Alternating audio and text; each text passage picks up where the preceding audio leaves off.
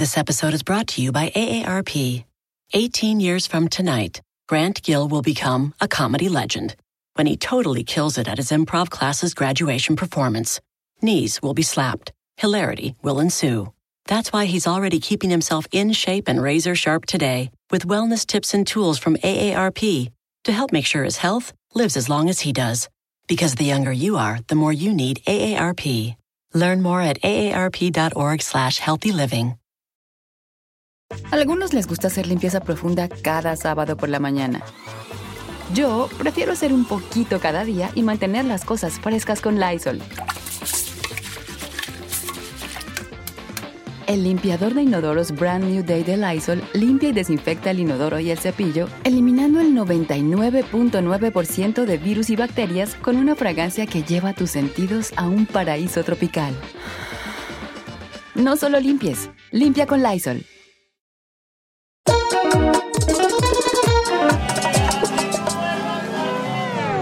Bueno, eh, bienvenidos a este sin rodeo muy especial. Eh, comenzaré agradeciéndole a todo el mundo sus mensajes, a todo el mundo sus oraciones.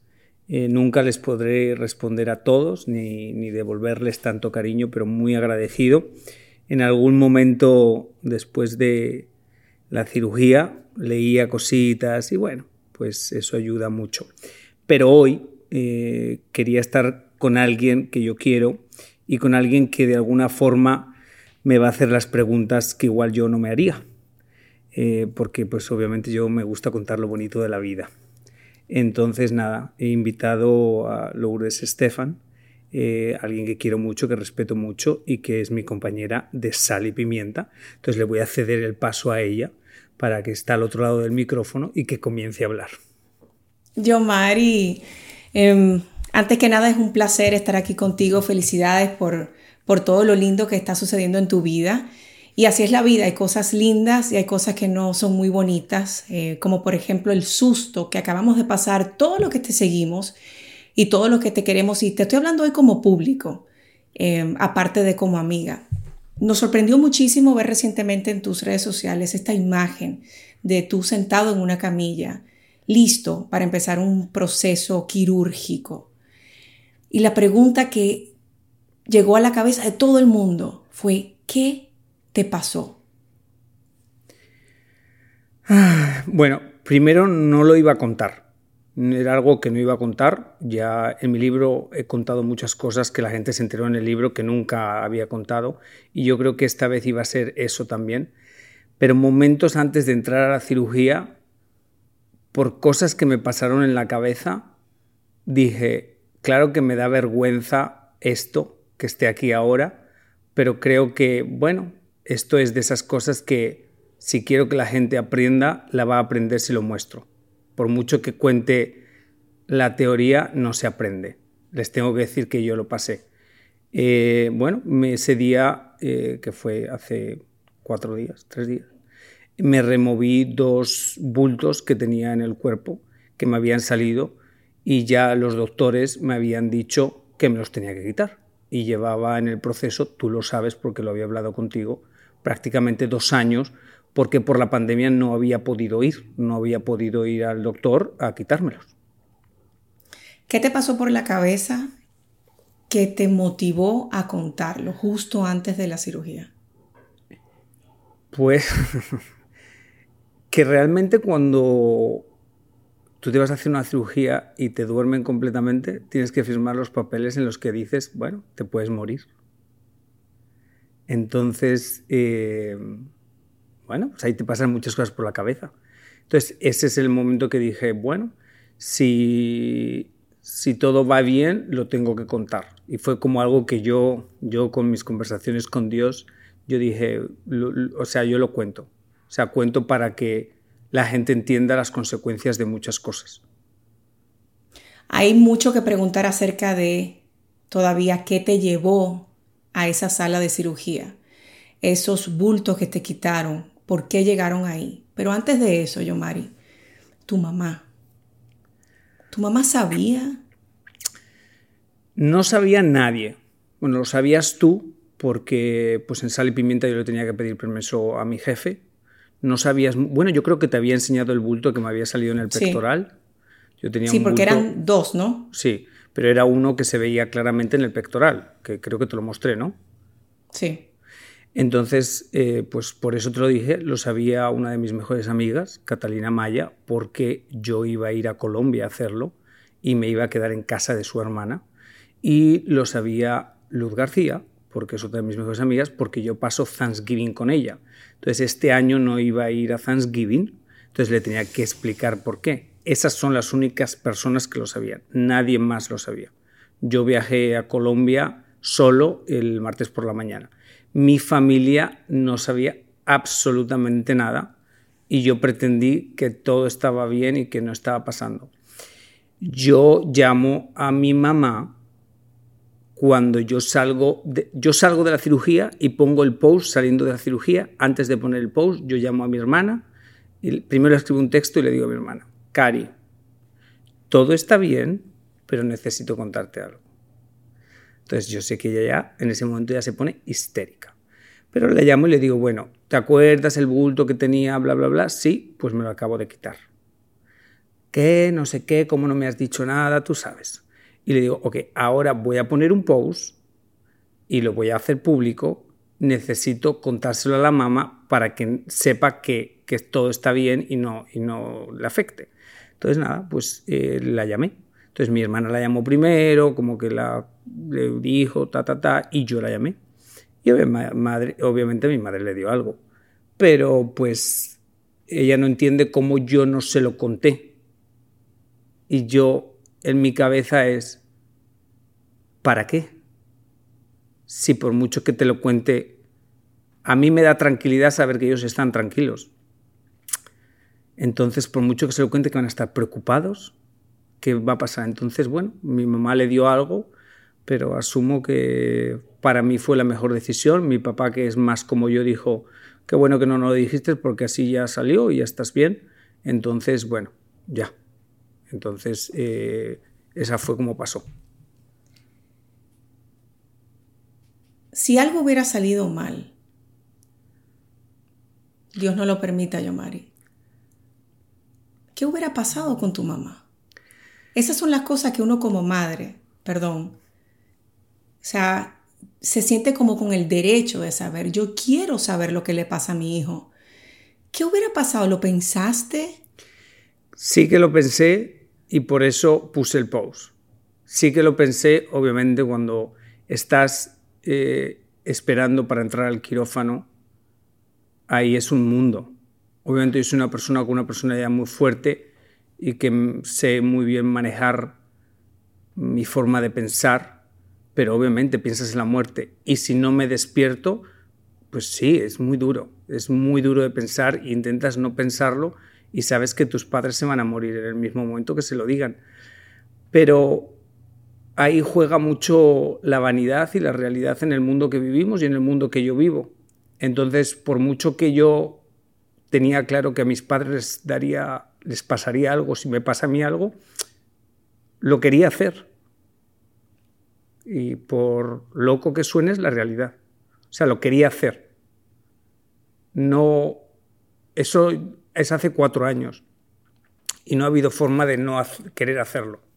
Por mucho que, que he dicho, no lo hago, espero, o sí, es un riesgo, pero lo quería hacer. No sé cómo explicarlo de otra manera. Me imagino que en mi cabeza muchas veces pensé la vanidad. Digo, Dios mío, mis padres como son gente de campo, gente que no tiene nada que ver con el mundo del entretenimiento, mi madre no se quitaría ni una mancha de la cara si tiene que ponerse una anestesia.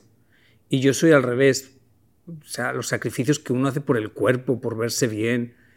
Pero no sé, yo he crecido en este mundo y en este mundo todo eso es lo más normal del mundo. Obviamente, lo que me pasó, no, o sea, yo llegué ahí por decisiones estúpidas y yo llegué ahí porque el médico me dijo es mejor sacarlo. Ok. Cuidado, no, era, no era, no era que me estaba marcando los abdominales, aunque al doctor le dije, oye, ¿no me puedes marcar los abdominales mientras Te creo que lo hubieras dicho. Claro que se lo dije. Obviamente se lo dije. pero por favor. Le digo, pero si ya que me pones una anestesia, ¿no me puedes marcar los abdominales? Caramba, dos por uno. Eh, pero, o sea. Pero eso no, oye, pero eso no responde lo que yo te pregunté. O sea, en serio. Yo, Mari, o sea, la decisión de quitártelo o no quitártelo, que quiero preguntarte eventualmente si fue algo de salud o fue algo simplemente estético. Pero volviendo a lo de tu mamá, o sea, la decisión de hacerlo es la decisión de hacerlo, es tu decisión. Pero mantenerlo escondido. Lourdes, te voy a decir una cosa. Mi, mamá, mi mamá tuvo un cáncer de colon y me lo ocultó a mí por un mes y medio. Pero ella es tu mamá. Sí, yo sé. Pero o sea, es como típico en mi familia. O sea, no sé, no sé, Lourdes, cómo explicarlo. Yo sé que igual suena raro, pero yo me fui de casa con 13 años. Yo con el día de mi cumpleaños, cuando yo cumplía 18, yo estaba metido en un quirófano haciéndome una liposucción. Y yo esperé el día de mi cumpleaños para que no lo supieran mis papás, porque tenía que firmar yo los papeles. Si lo hacía antes de los 18, ellos tenían que firmarlo. Y yo esperé el día de mi cumpleaños para hacerlo. O sea, que siempre he tenido esa personalidad, no sé cómo explicarlo. Claro que eh, cada vez que me venía el pensamiento en la cabeza, si me pasa algo, no mis papás, mi hermana, mis sobrinos, les da algo, pero no sé. O sea, I don't know. O sea, no sé. No sé cómo, no hay justificación.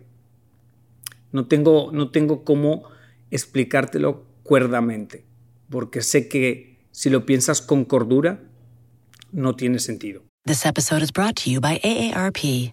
18 years from tonight, Grant Gill will become a comedy legend when he totally kills it at his improv class's graduation performance. Knees will be slapped. Hilarity will ensue. That's why he's already keeping himself in shape and razor sharp today with wellness tips and tools from AARP to help make sure his health lives as long as he does. Because the younger you are, the more you need AARP. Learn more at aarp.org/healthy living. Algunos les gusta hacer limpieza profunda cada sábado por la mañana. Yo prefiero hacer un poquito cada día y mantener las cosas frescas con Lysol. Las toallitas desinfectantes de Lysol hacen súper conveniente limpiar superficies como controles remotos, tabletas, celulares y más, eliminando el 99.9% de virus y bacterias. No solo limpies, limpia con Lysol. ¿Estético o por salud? Obviamente lo dijiste, había un componente estético, sentías esa presión de que me quiero ver bien, era un bulto que no era grande, no era algo que se notaba, digo, para mí, no es que muchas veces te he visto sin camisa tampoco, pero no era una cosa grande, pero había una razón em, de salud inminente por la cual tenías que removértelo. Sí, claro. Eh, ¿Cómo llegó eso ahí? Ok. Hace... Yo creo que mi trastorno de mi cuerpo empieza el día que alguien me dijo gordo. Y recuerdo perfectamente el día que alguien me dijo gordo. Creo que ahí empiezan todos mis trastornos de alimentación, ya he contado a veces que vomité por un tiempo, que no comía por otro tiempo, hasta que conseguí ser muy delgado, porque hacía mucho ejercicio, como dos y tres horas de correr al día. Y claro, cuando ves que socialmente lo que está súper cool o aprobado o que a todo el mundo le gusta son los músculos, los hombres musculosos, ahí empezó este problema.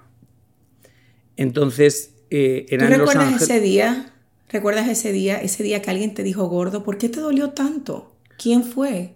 ¿Qué, ¿Qué, te pasaba a ti personalmente? ¿Qué te dolió tanto un comentario? Bueno, Lourdes, porque pues, alguien te dice algo que tú no piensas de ti. Porque tú no te ves gordo. Entonces yo me acuerdo que tendría como 13 años, sé la persona que fue en mi colegio. Entonces, pues no sé, porque no, es como si un día alguien te dice, ¿qué, qué orejón eres? Y de repente te ves las orejas grandes o, te dice, yo qué sé, algo. Entonces me marcó porque automáticamente me hizo ver mi cuerpo de una manera que yo no lo veía. Y eso es una injusticia. Es una injusticia. Porque jugar con la mente de la gente de una manera de llevar al punto de tomar decisiones que tal vez no son las mejores. Sí, pero eso no lo puedes cambiar. Entonces, cuando fui flaco, flaco, flaco, porque era flaco, o sea, cuando conseguí ser flaquito, eh, y hay que contar que en ese proceso me hice una liposucción que ya la conté en el libro, que fue un desastre, o sea, un desastre. Para quitarme los rollitos del lateral, un desastre. Pero cuando ya soy flaco, flaco, flaco, ahora quiero agarrar el músculo, porque los flacos tampoco, o sea, lo que se lleva en los músculos. Entonces yo empiezo a hacer ejercicio, agarro un entrenador y el entrenador me entrena, me entrena, porque claro, obviamente todo el mundo te dice, no, tú tienes que hacer ejercicio y comer bien. Ok, pues yo me pongo para eso pero haces ejercicio y comes bien y no agarras los músculos que ves al que tiene el de al lado del gimnasio. Ni el otro, ni el otro, ni el otro. Yo digo, yo estos músculos no los estoy agarrando y aquí estoy matándome. Y me dicen, no, es que ellos hacen una cosa que se llama esteroides. Y yo, ¿qué? ¿Qué es eso? Dice, nada, una cosa que es que te ayuda a crecer los músculos. Y yo, ¿y qué es eso? Pues una cosa, nada, se compra, es un ciclo, se llama un ciclo, te lo inyectas y haces ejercicio, comes bien y no sé qué, y el, y el músculo te crece. Y yo digo, ¿de verdad? Yo quiero hacer eso. O sea, dime dónde. Y bueno, el propio entrenador me lo consiguió. Le pagas cash, esto lo hace todo el mundo. ¿eh? Entonces, el 90% de, bueno, no voy a decir números, pero mucha gente. Entonces, es una exageración. Tú te inyectas y los músculos crecen, no te lo imaginas y te das cuenta de la realidad del mundo. Claro, dices, ahora entiendo los músculos de la gente.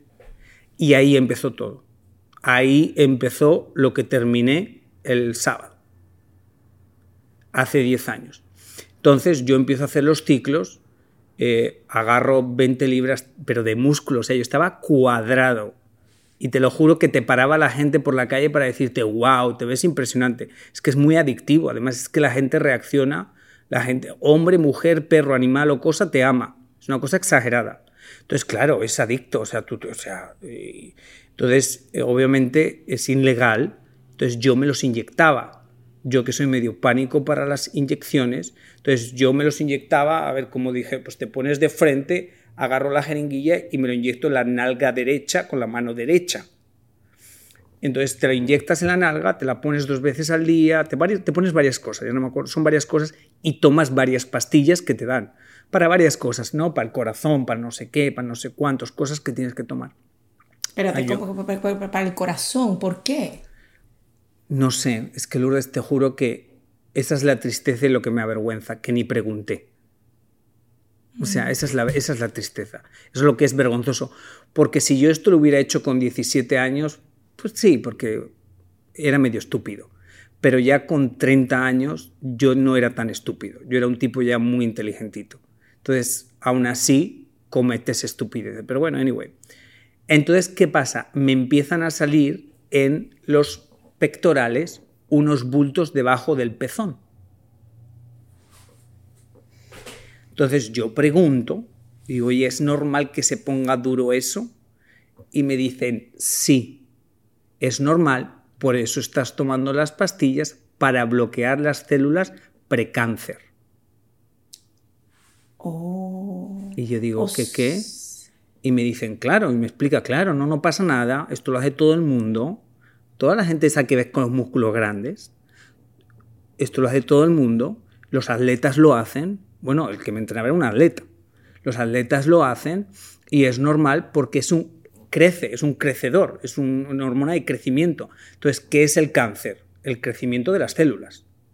Entonces, una de las causas más fuertes es esa. Entonces, me quedo tranquilo, pero ¿qué pasa?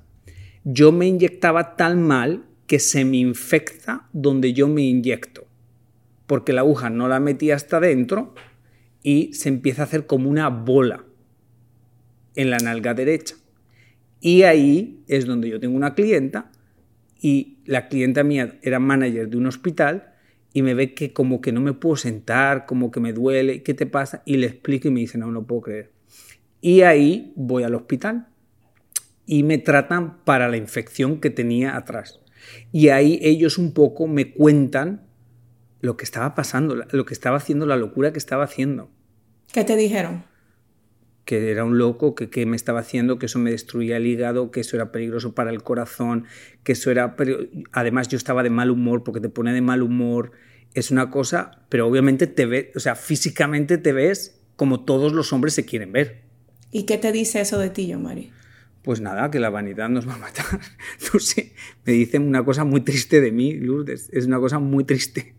Pero, no sé, lo dejé de hacer. Eh, lo dejé de hacer automáticamente. El cuerpo automáticamente te baja. Eh, al revés, es como que lo peor llega después. Pero se quedó una bola en el lado izquierdo. Y ahí es donde viene un poco la pesadilla. Ahí comienza la pesadilla la bola que se queda en el lado izquierdo, al lado de lo que es el pezón. Eh, y por un año y medio así como que la intento evitar, pero a los, al, año siguiente fui. Y obviamente cuando voy y le explico lo que había pasado, pues la primera palabra que me dicen, sabes cuál es, ¿no? Esto puede ser un cáncer. Entonces. ¿Y para ti qué significa que te digan esa palabra? sabiendo lo que pasó tu mamá. Lourdes, lo siento, pero es que ni, piensas. O sea, o sea, como súper, como súper inmaduro, I don't know, súper estúpido. O sea, si lo pienso ahora, no, para bofetearme, para ubicarme, para horrible. O sea, como el más ignorante del mundo. O sea, te conviertes en ignorante no, los, no siendo ignorante pero tú mismo te haces ignorante por vanidad o por... No creo que es por vanidad, es por intentar encajar, que eso es lo más triste de todo, por intentar encajar en lo que la gente quiere de ti o que es la aprobación, querer que te aprueben. Em, y nada, me hacen una biopsia, ahí es donde más miedito me da, porque ahí lo veo ya más real. O sea, que alguien me cuente algo, pues... Pero me hacen la biopsia y afortunadamente sale que no es malo. Ah, bendito Dios. Pero me dice el médico que hay que sacarlo, que es mejor sacarlo. Y bueno, pues yo lo dejo pasar porque, no sé, I don't know, trabajo, trabajo y que son cosas delicadas. Y al tiempo noto la bola del, del muslo, de la nalga, como que no se había ido. Entonces ya ahí sí que ya dije, eh, es hora de quitarse esto. Y nada, pero ha pasado, de eso han pasado tres años y medio y, y ahora pasó. Y ahora es cuando me hice, me quité eso. This episode is brought to you by AARP.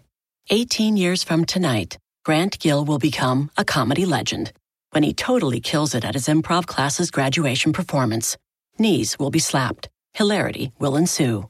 That's why he's already keeping himself in shape and razor sharp today with wellness tips and tools from AARP to help make sure his health lives as long as he does. Because the younger you are, the more you need AARP. Learn more at aarp.org slash healthy living. Algunos les gusta hacer limpieza profunda cada sábado por la mañana. Yo prefiero hacer un poquito cada día y mantener las cosas frescas con Lysol. El limpiador multiusos de Lysol limpia y elimina el 99.9% de virus y bacterias. Y puedes usarlo en superficies duras no porosas de la cocina, baño y otras áreas de tu casa. No solo limpies, limpia con Lysol.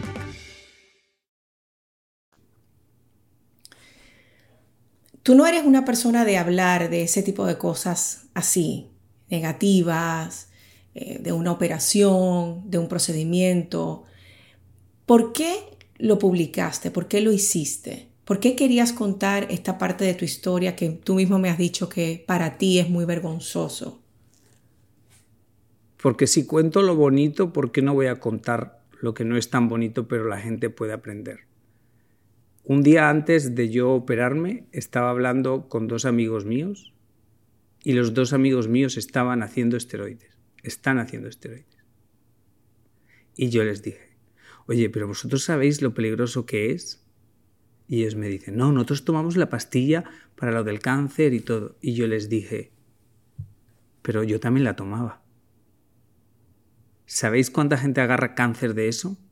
¿Sabéis cuánta gente le da infarto de corazón por eso? Jóvenes, gente joven. Y ellos me dijeron, no, no pasa nada, se consigue por internet. Entonces dije yo, wow, yo Mari, ubícate. Entonces creo que eso fue parte de lo que yo lo quise contar, pero también lo que a mí me tomó la decisión fue cuando antes de entrar. O sea, eso de Dios mío, ayúdame, yo cuento esto para que el mundo aprenda algo, úsame como herramienta, pero no me hagas que me pase algo aquí. Te tengo que decir también que yo estuve tranquilo todos los días, la verdad, muy tranquilo. Pero el día de la operación estaba obviamente muy nervioso. Obviamente yo tengo un rosario tatuado y tengo todo, entonces empiezo como a tocarme el pecho y voy rezando rosario con el rosario tatuado y no sé qué. Pero me dicen, te toca el quirófano número 3.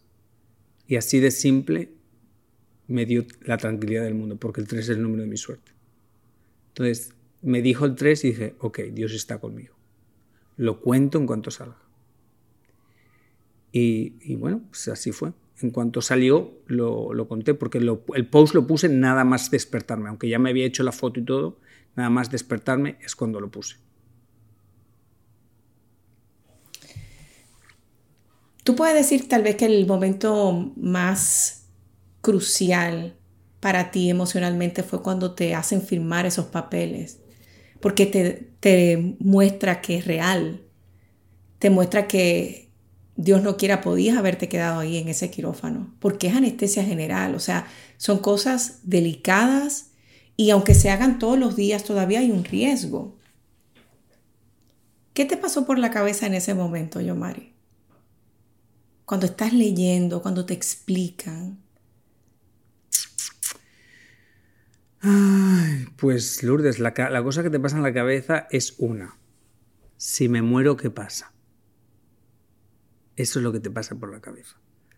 Pero yo creo que alguna vez en el camino he dicho yo muchas veces, y creo que a mi familia se les he dicho, que yo soy un hombre que he vivido la vida al 100 y que realmente mi vida ha sido una locura y la vivo así y cualquier cosa que me pase, Dios quiso. Yo soy muy confiado en Dios. Yo llegué, sé que, o sea, puede sonar como, wow, muy confiado, pero haces cosas locas, sí, lo sé. Pero, por ejemplo, yo llegué a Colombia y le dije al doctor, no, yo quiero que me hagan un examen del corazón. No necesitas un examen de corazón, tú no necesitas, yo no, sí, sí. Yo quiero hacer un examen de corazón para ver si está bien. Ok. Eh, también me tenían que hacer, me hicieron un examen de esos que te metes en una máquina, un tubo. Como un MRI. Un MRI, pero en el tubo metido, porque querían ver qué grande estaba el de la nalga y el, el otro. Entonces yo estaba viendo si en algún momento había una señal que algo decía no. Los análisis de sangre, todo bien, todo. Yo estaba viendo que no. Entonces, de alguna forma, sí que tenía miedo a que mis papás o alguien se quedaran sin un hijo? Claro, obvio. Pero eso no era tan fuerte como lo otro. Y suena horrible, lo sé, lo sé, ay no. Suena horrible y suena vergonzoso, lo sé, ay no. Pero de alguna forma creo que esa es la realidad en la que vivimos hoy. Así de triste. Yo sé que tú, Lourdes, no eres tan como yo en ese sentido, que tú eres una mujer que no, te, que no eres de cirugías, que no arriesgarías cosas así, pero la realidad en el mundo que hemos creado, porque lo hemos creado todos, las cirugías y todo están a la orden del día. Tú no te imaginas la de gente que había en ese hospital en Colombia para operarse. Tú no te imaginas la de filas de gente que había. O sea, no te lo puedo contar. Entonces es una realidad. No sé si la vanidad nos va a terminar matando o la falta de cordura, pero sé que vamos encaminados hacia algo que no tiene salida. ¿Y qué te dice eso a ti? Pues no sé, Lourdes. Me dice que que yo soy parte de esa sociedad. Entonces, de ¿Te gusta ser parte de esa sociedad? Bueno, por eso no me gusta ser parte de esa sociedad, pero es muy difícil lidiar con eso, no es tan fácil. No es tan fácil lidiar con eso. Te pregunto porque la gente de afuera te ve, y lo sé porque me lo dicen. Un hombre bello, perfecto, con una cara hermosa, unos ojos brillantes, un porte envidiable, alto, flaco. Pero ¿cómo tú te ves? ¿Qué no tienes? Pero ¿sabes lo que pasa, Lourdes? Que eso... En algún momento la gente a mí me llamó gordo, feo. En algún momento esa gente a mí me insultó.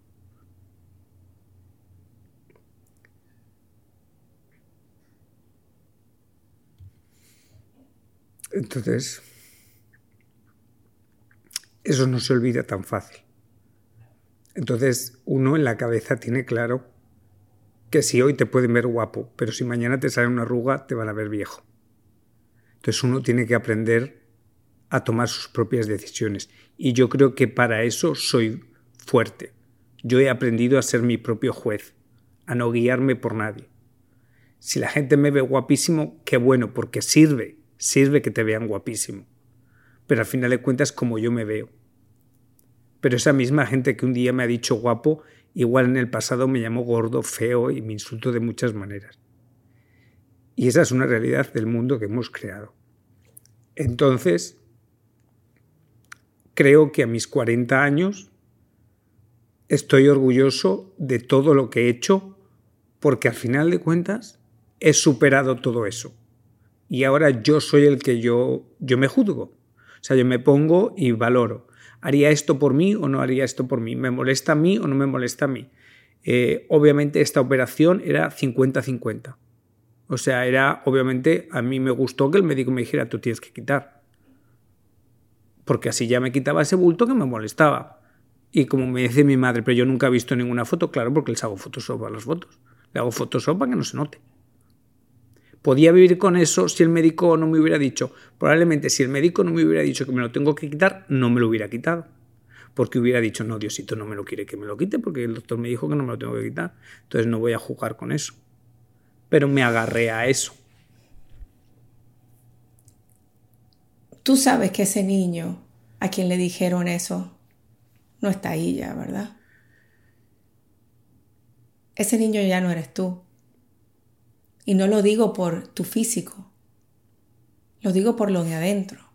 Sí, Lourdes, yo, te o sea, yo entiendo todo eso y la realidad es que con el que hoy hablas es un hombre, bueno, tú me conoces, Lourdes, tú me conoces mejor que nadie. Tú sabes lo seguro de mí mismo que yo soy. Pero es muy difícil creer en la gente cuando la gente te ha mostrado muchas caras diferentes. Entonces, al final de cuentas, uno tiene que tomar las decisiones que a uno le hacen feliz. Entonces, en el pasado, en el pasado, hace 10 años, yo tomé decisiones estúpidas para complacer a la gente. A día de hoy, con 40 años, no. O sea, no.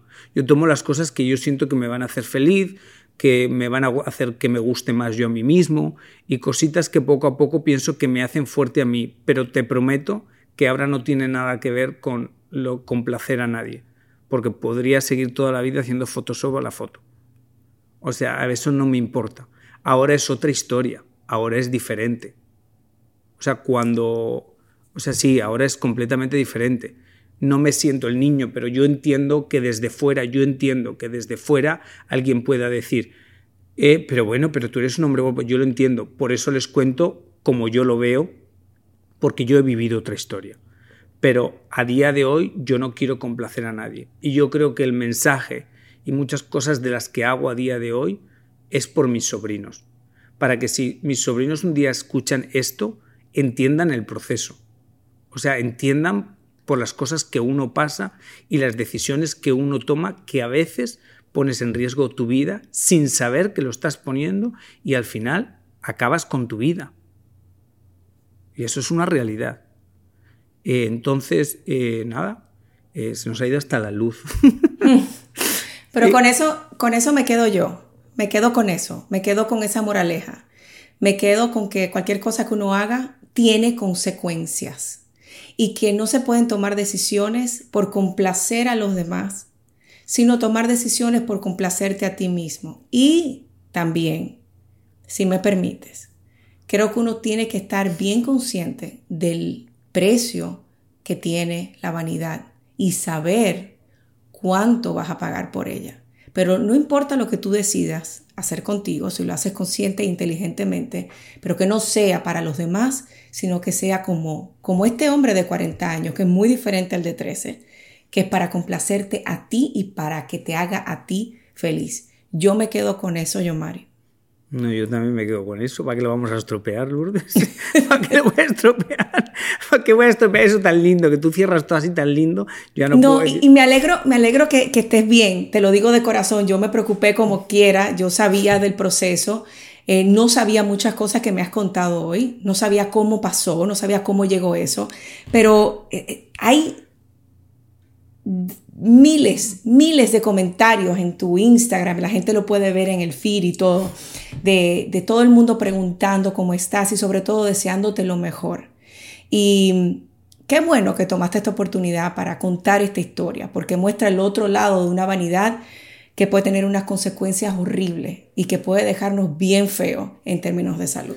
Sí, y en algún momento no quise asustar a la gente pero tenía claro que si quería contar la, la, historia y que la gente la escuchara, lo tenía que hacer de esa manera, porque no era una historia para mí realmente.